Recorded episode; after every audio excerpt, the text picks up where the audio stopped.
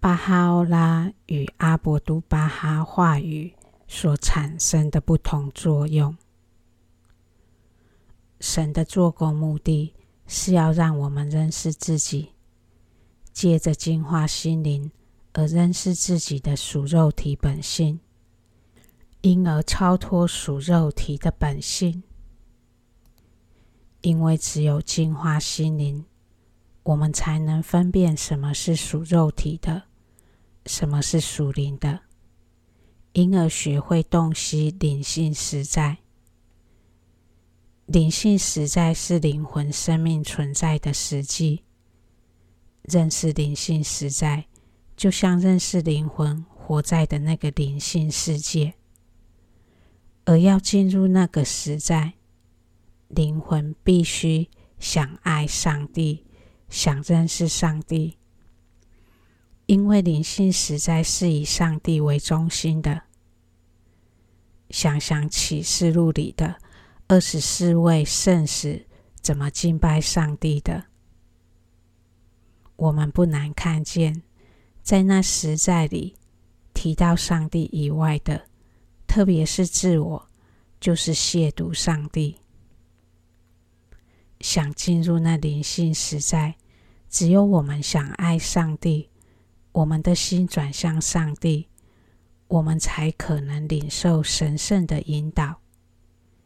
并在与神接触中，渐渐活在那灵性实在中。想爱上帝，才能开启灵性之门；爱上帝，才能进入上帝国度。心对上帝有爱，我们的心才会被吸引到他尊前，而接受引导。所以，想进入经藏。沉浸在真理之阳，一定要培养爱上帝的心。这里想来谈谈阿博都巴哈话语与巴哈欧拉话语对我们认识自身实在会产生的不同作用。巴哈欧拉的地位是上帝显圣者，是上帝在创造界的显现。他的生命本质是有益于人类的，因为巴哈欧拉所存在的界域是神圣的，因此他所说的话，我们要以想了解他所在那界域的心，去了解他所说的那界域的种种。也就是说，巴哈欧拉是以在上帝世界。来说，他所看到的实在，他所描述的是真理，所以真理意味的是那灵性实在的事实。上帝国度高于尘世，所以上帝国度的真理高于世间的道理。巴哈欧拉是在天上看尘世，在天上。跟我们地上的凡夫说话，他所看见的是人心凡夫的种种现象与作用，所以巴哈欧拉的话语是以新的国土的君王对着心向着他的子民说新的国土上在发生的种种现象。当我们读巴哈欧拉的话时，虽其描述的语言是用物质世界可摸可触的东西事物在描述那灵性实在，但我们必须以灵性实在的角度去揣摩、默思、理解。若我们不试着把自己摆在那灵性界域的角度来理解巴哈欧拉的话，我们就很难理解。由于我们过去读经一直没有这样的认识，这天起上帝给我们的礼物，他让阿博都巴哈来告诉我们怎么理解他的话。所以阿博都巴哈的话语就像是那桥梁的作用，他的话语是在帮助我们从物质世界跨进灵性世界的一个桥梁。这桥梁作用的话语以很多面呈现，它有比喻，也有方法，更有跨过桥梁会有的种种感受的描述。当阿博都巴哈在打比喻时，我们会发现，通常他描述一个灵性实在，他会用几个比喻来帮助我们理解。因为灵性实在是一种超物质的实在，随着心境的变动，我们对所洞悉的实在会有不同的感受，因此对那些感受会有不同的表达方式，比如说。我们以旅行的心境看灵性学习时，我们就会用旅行的方式来描述灵性学习。有时又觉得像在找神医之伤，有时又像是与创造主在进行一件伟大的作品，或与指挥家在共同表演一曲宇宙的乐章。心境不同，我们就会根据类似于层次不同经验的感受，去描述那灵性学习洞悉的感受。所以，我们所经历过的事，做我们对经历那事的时候，新的感受记忆深刻。我们在对一件新的灵性体验时，我们也就会用那似曾相识的感受去理解那经文所在描述的灵性实在意境。阿博都巴哈的很多比喻都是在帮助我们理解灵性实在，因为人的情境与感受不同，所以阿博都巴哈用很多比喻帮助我们理解这些比喻。他是用人的角度去描述的，他的目的是帮助我们理解巴哈欧拉所在传达的意境。虽阿博都巴哈给了我们这些描述，但很多时候我们还是很难理解，所以他会告诉我们方法。用这方法往往与超脱执着有关。我们为什么不能体会，不能进入那灵性实在？往往因为我们的心对物质世界的执着太深。所以阿博都巴哈话语里的方法，对付执着的方法，往往就是告诉我们该如何守戒律，如何坚定心智，靠着守戒律去超脱这执着。这些方法往往是与我们属肉体本性背道而驰的。他要我们不再以那本性去反应事情，所以那些方法我们必须配合去做、去操练，我们才能养成一种新习惯，脱去那属肉体的本性，穿上那神圣的衣袍。表现出蒙神悦纳的神性。只要我们跟随他，用他的方法，我们一定会得到神圣力量的辅助，帮助我们超脱。所以，跟随阿博都巴哈，效仿阿伯都巴哈的意义，就是用他告诉我们的属灵操练方法。我们就会看见他在引导我们进入的灵性意境。我们在用方法过程会有什么感受，或过程中会碰到什么状况，该怎么处理？这些问题反映在阿伯都巴哈回复信道者问题问答中。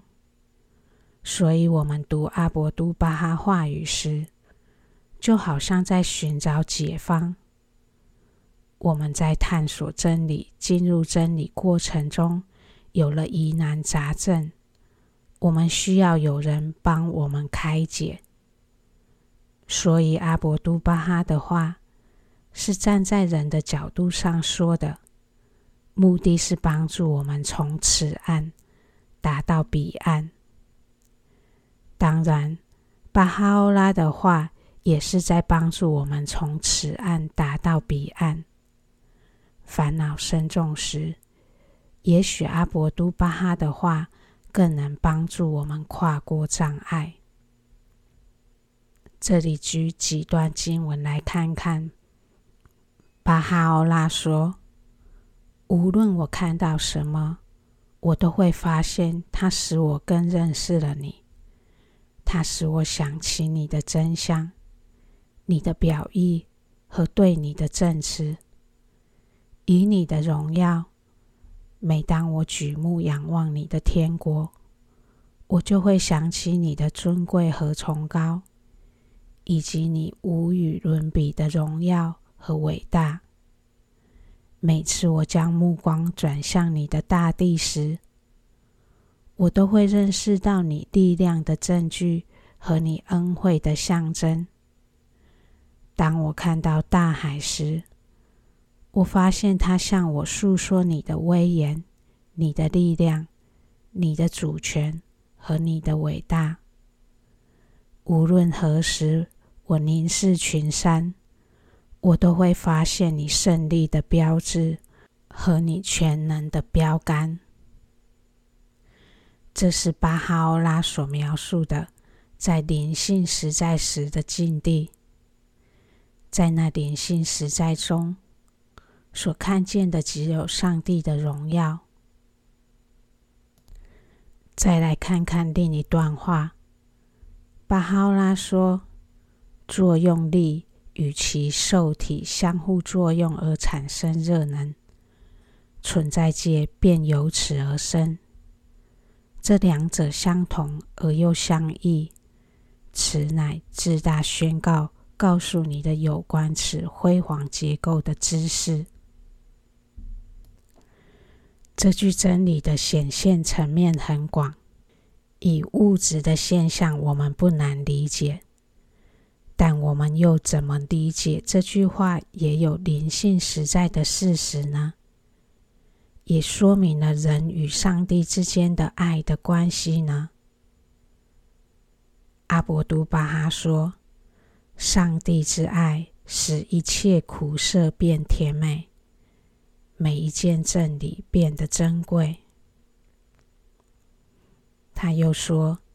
真正的喜悦与幸福有赖于灵性的领悟与享受。思维能力是上帝赐予人的恩惠，以引导他走向灵性幸福。